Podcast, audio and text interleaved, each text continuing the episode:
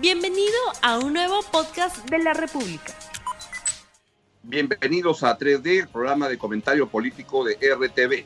El día de hoy vamos a, discutir alrededor de la, pregunta de si vienen más gabinetes. Esta ha sido una semana con dos gabinetes. Empezamos con Pedro Cateriano y terminamos con Walter Martos. Y cuando me estaba acordando ayer que cuando nombraron a Pedro Cateriano como presidente del Consejo de Ministros, en este programa hace tres semanas, este, conversaba muy, este, alegremente y Mirko planteó el tema y dijo, yo creo que van a venir más gabinetes. A mí, debo reconocer, me pareció un poco extraña la posición, pensé que ese era el último gabinete del presidente mm, Martín Vizcarra, pero debo reconocer que Mirko tenía razón en que vienen más gabinetes. Y ya juró el día de ayer un nuevo gabinete presidido por el general Walter Martos, quien pasó de defensa a la PCM, y entonces la pregunta que, quisiéramos hacerle otra vez a Mirko para empezar, ¿vienen más gabinetes otra vez? Bueno, comencemos planteando que lo único que puede venir después de un gabinete es otro gabinete, ¿no es cierto?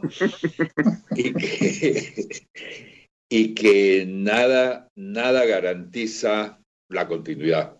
No solo del lado del Congreso, cuando uno dice viene más gabinetes, uno piensa en estos tiempos ¿no es cierto?, en, censuras parlamentarias. Pero también le puede interesar al presidente Vizcarra renovar o refrescar, como dicen algunos, eh, su propio gabinete en un determinado momento, ¿no es cierto? Eh, en eso sabemos desde hace décadas que los gabinetes no son eternos queremos que se queden más o menos como para cumplir una tarea. Mi sensación es que Pedro Cateriano tuvo la, la, fantasía, el deseo de diseñar su propia tarea y que esta está dibujada, ¿no es cierto?, a lo largo de su discurso. Y la tarea le, le quedó grande a la coyuntura, vamos a ponerlo así, ¿no es cierto?, al contexto. Mm y eso fue uno de los elementos de su partida. En el caso de, Walter Martos, mi sensación es que la tarea está bien claramente definida. Este es un primer ministro para la lucha contra la pandemia, ¿no es cierto? Incluso cuando miramos su discurso, que, que vendrá una buena parte de lo que él a decir ya ha sido dicho en cierto modo, ¿no es cierto? Este, este gobierno con solo cuatro ministros nuevos no, no, no, no tiene pues eh, varias, varias propuestas nacionales, ¿no es cierto?, que, que presentar una tras otra. Entonces, mi sensación es que lo que tenemos, lo que estamos viendo es un gabinete para la pandemia. ¿Qué quiere decir esto? Que apenas afloje la pandemia, el gabinete se va a ir haciendo menos y menos atractivo, para ponerlo de alguna manera, o desde la perspectiva del Congreso, menos y menos tolerable. Y entonces yo pienso que en ese momento van a comenzar otra vez los problemas. Eh, ¿Y cómo se van a manifestar? Se van a manifestar desde casi desde el inicio con censura de ministros, ¿no es cierto? Y, nuevas presiones, de, todas maneras. Eh, Fernando deslizó aquí, eh, creo que la vez pasada, la idea de que un militar iba a, calmar un poco, ¿no es cierto?, al, Congreso y los iba, los iba a asustar un poquito y que esto le iba a dar durabilidad. Pero la mecánica de estas cosas no es únicamente la confrontación directa, también hay, también hay las confrontaciones a tres bandas. Si Vizcarra ve que los problemas con los otros ministros, que no son el primer ministro, crecen, aumentan, se hacen más frecuentes, pues cambiar al gabinete va a ser una posibilidad, ¿no es cierto? Entonces yo sí creo que vienen nuevos gabinetes y que en este caso esto está muy amarrado a las cifras de la pandemia.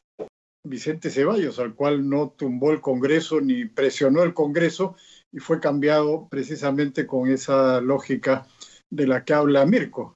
Eh, el gabinete estaba desgastado, había fracasado completamente y Vizcarra lo cambió. Ahora, eh, ¿ocurrirá eso con el gabinete Martos? Puede ser, puede ser. Pero eh, el otro elemento que interviene acá es la campaña electoral.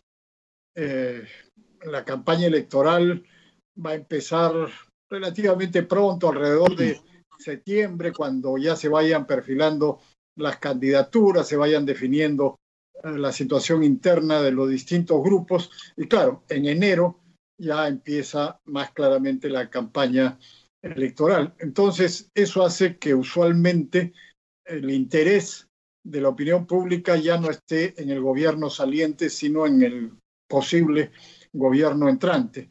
Eso es un factor que tiene a su favor eh, el gabinete de Martos, pero tampoco lo deja libre de la posibilidad de que una eh, muy mala gestión termine provocando su salida. Veremos, veremos, porque eh, eh, decía el gabinete, decías tú, Mirko, el gabinete tiene como función la lucha contra la pandemia. Bueno, también la tenía la de Cateriano, era exactamente igual, que en su discurso dio más importancia a uno a otra cosa, pero eso no es lo relevante, lo relevante es lo que tenían que hacer. Y la, presencia de Massetti en el gabinete anterior y en el actual eh, refuerza esa idea de que ese es un tema fundamental, pero el otro, sin duda, es el de la economía, y ahí veremos cómo van las cosas ahora, ¿no? Permítame discrepar con alguna cosa que se han dicho. Primero, yo creo que Cateriano cayó no por el momento, o sea, por lo que él planteaba, sino porque el Congreso necesitaba esta semana hacerse sentir, marcar su posición y tirarse abajo un gabinete por muchas razones.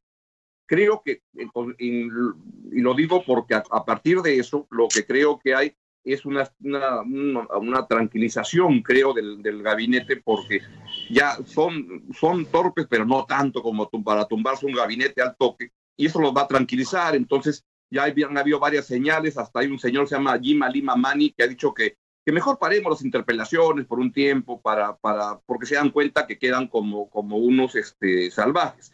Y claro, siempre pueden venir más gabinetes como, como que siempre puede llover, pero yo veo el cielo y digo, no, no parece que fuera a llover. Y yo quisiera persistir en el error que así como creí que Cateriano llegaba hasta el final, quisiera volver a decir y que quede grabado para que me lo saquen en cara después, este, que este gabinete va, tiende a, a durar en el tiempo porque, porque Walter Martos es una persona que viene, digamos, que sin mochila política como cateriano, como que es un poco, en el buen sentido, anodino, este, le preguntan ayer en Canal 7 una entrevista, este, el Congreso dice yo respeto a todos los congresistas y cuando era ministro y alguien me, me, criticaba, lo subía al avión, me lo llevaba de, paseo para que conozca su, su, región y llevaba, este, como que es alguien que no busca el choque y entonces por el gobierno no va a haber eso y por este, el Congreso creo que por un tiempecito van a ir tranquilos. Pero esto en unos dos meses arranca de nuevo y que los caídos van a ser más bien ministros en el camino, pero no necesariamente el gabinete visto en la figura del, del Premier. Ah, añado una cosa, pero, pero ya alguna gente le está enroscando cosas. Y el día de ayer, el señor Vitocho sacó un tuit que está muy interesante y dice lo siguiente nuevo Premier está cuestionado, pues sería parte de los capos del diésel, robo sistemático de combustible en el ejército. Como ministro de Defensa quiso encuartelar torpemente porque, por el COVID a todo el país. ¿No encontró Vizcarra a nadie sin cuestionamiento para el cargo? Termino. Bueno, pero eso es, eso es un clásico, ¿no es cierto? En, de Vitocho. En, en, todos los sentidos, un clásico de Vitocho. Y luego que por desgracia, pues todo general puede ser acusado de alguna cosa vinculada al combustible, porque los ha habido en el pasado. Pero otra vez, no es el prestigio personal o la falta de críticas a Walter Martos lo que lo, que lo va a conservar ahí, sino un clima de calma y la falta de una necesidad de tumbarlo. Eh, quisiera darle la vuelta a nuestro tema en el sentido de las fuerzas que se movieron para, para tumbar a Cateriano eh, se van a calmar, se van a tranquilizar. Mi sensación es que el destino del, del, gabinete Martos, no solo si se va o se queda, sino cómo le va, cómo va, digamos, trotando o cojeando en su camino hacia el fin del año, va a depender mucho de esta próxima interpelación al ministro de Educación, ¿no es cierto?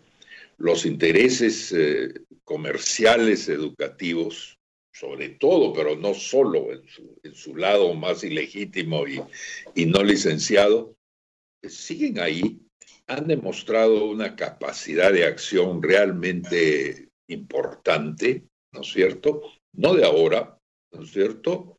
Sino desde Jaime Saavedra en el 2016, creo que era, para, para acá, eh, una enorme capacidad de empujar y pareciera una enorme necesidad. Esto es, se atribuye a que es un negocio gigantesco, pero tienen que haber otros factores, porque hay más negocios gigantescos en este país que no han manejado el Congreso a su antojo.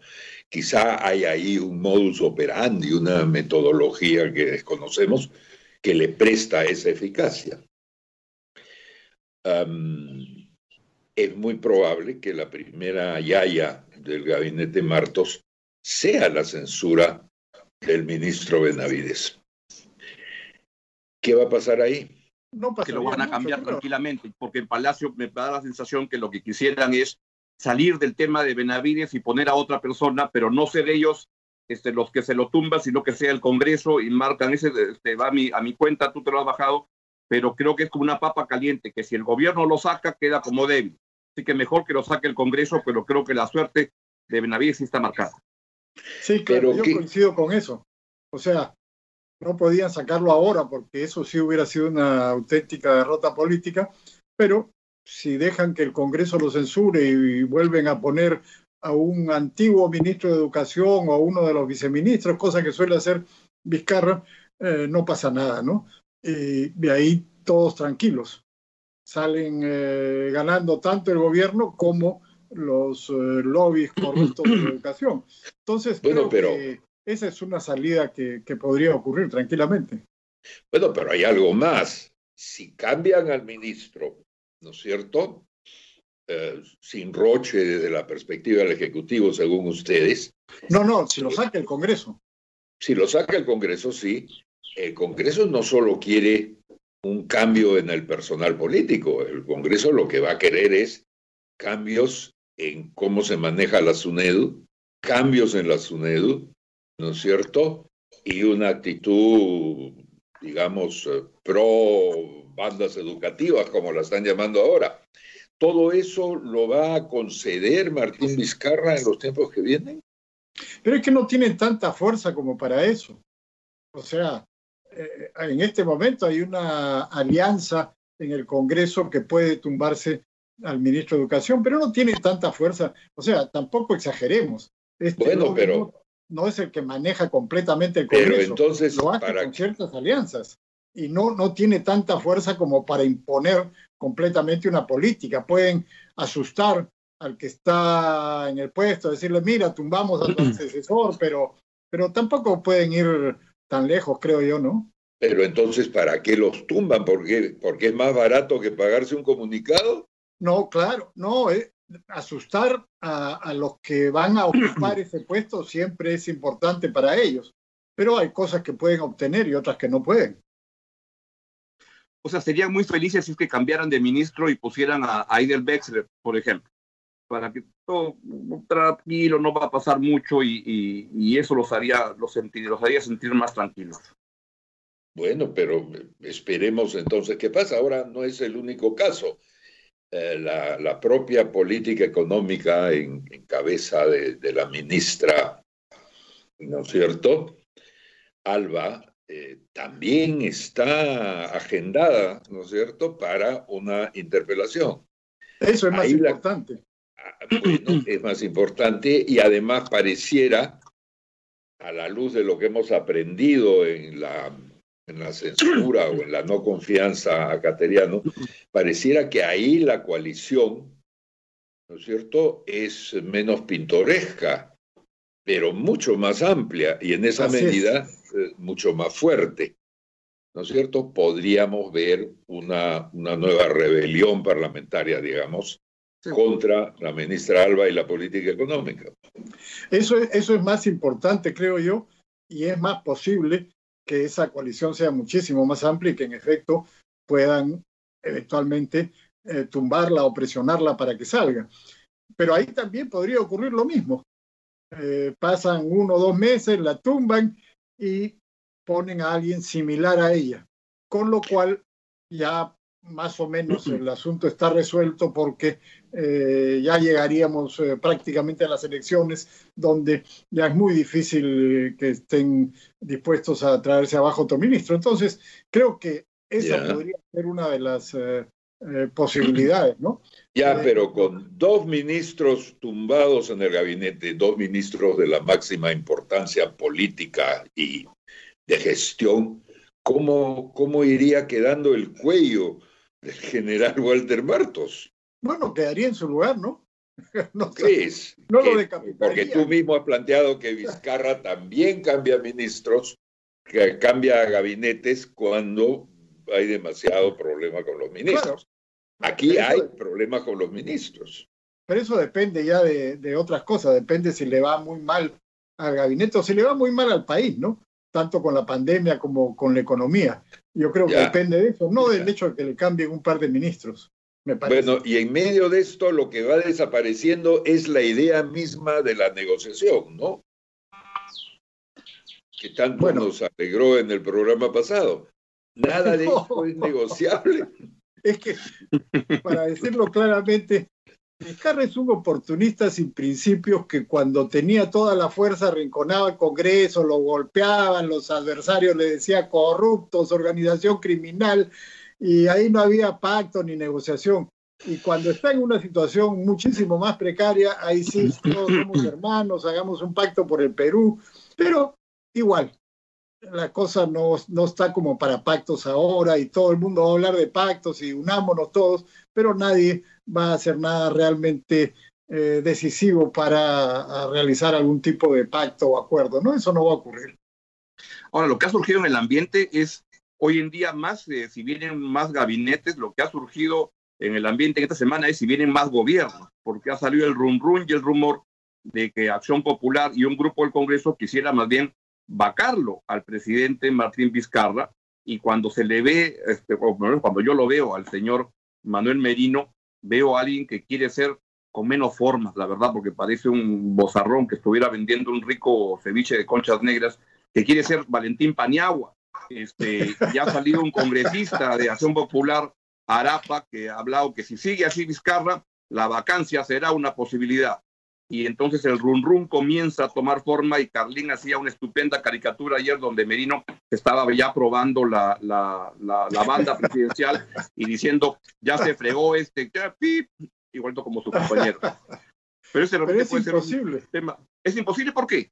No, constitucionalmente es imposible porque no se puede en el último año. Y políticamente... No, en el último año no puede cerrar el Congreso, pero vacarlo sí. No, no se puede. Y, y tampoco ni cerrar el Congreso ni vacarlo. Así. Ah, y, y, políticamente también, porque en este caso el presidente tiene muchísima más aprobación y popularidad que el Congreso. O sea, políticamente también es inviable, por lo menos en este momento, ¿no? O sea, que por, por ningún lado, creo. Y, y ahora, ya estamos mucho más cerca de las elecciones, así que esa posibilidad creo que... Y a, y a medida que nos acercamos, el Congreso tiene cada vez menos que perder, ¿no es cierto?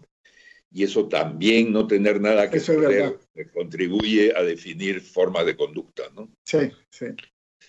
es una buena manera de terminar el, el, programa entonces este de hoy.